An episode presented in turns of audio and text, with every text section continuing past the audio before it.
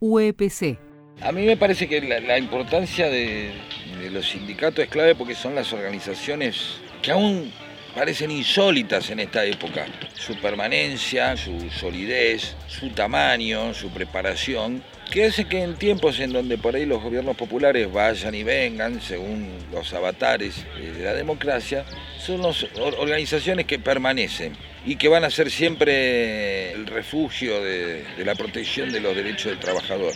Son los lugares que, confiables y sólidos que están siendo totalmente atacados constantemente por el sentido común o la formación de sentido común. Entonces me parece que la reflexión, la charla que, que tenemos sobre comunicación no trata de tener ninguna verdad, sino al contrario, ir encontrando una síntesis y todo lo que pensamos que ya está en el aire, trata de sistematizarlo para aprovecharlo y hacerlo más eficiente. Simplemente se termina de compartir todos esos pensamientos que tenemos sobre cómo hacer, primero para reconocer esa parte que hoy está en contra de los sindicatos, esa parte de la sociedad que hoy está en contra de los sindicatos, que desconfía, que sospecha, que los ataca, que es agresivo y que hace que muchos trabajadores no se acerquen precisamente por desconfiar a algunos y otros directamente por no ser observados por aquellos que desconfían de los sindicatos.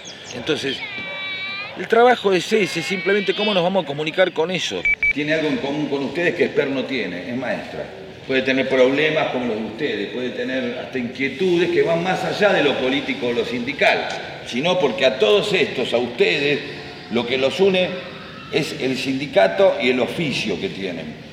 Entonces lo primero es esto, empezar a ver cómo vamos desarmando ese objeto que tenemos que tener para ser mayoría, porque lo que queremos es ser mayoría.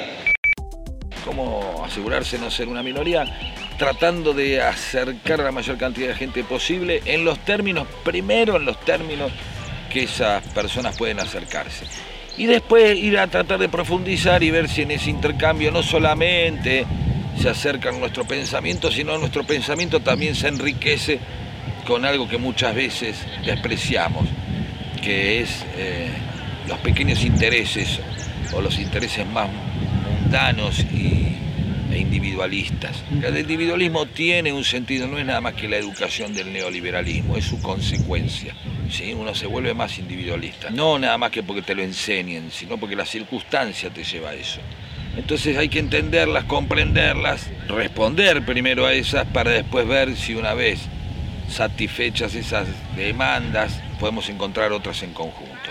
Asociarse con alguien no quiere decir convertirse en él. ¿sí? Ir a hablar con un apolítico no, consiste en convertirse en apolítico porque vamos a hablar en los términos de él para crear un vínculo. Bueno, ese es el desafío. Eso es lo que hay que ver, eso es lo que hay que pensar con creatividad, eh, con escucha, dándose la posibilidad de poder comunicarse con el otro. Vos no te puedes comunicar bien con algo que desprecias. Entonces la primera parte es no despreciar a eso que necesitas.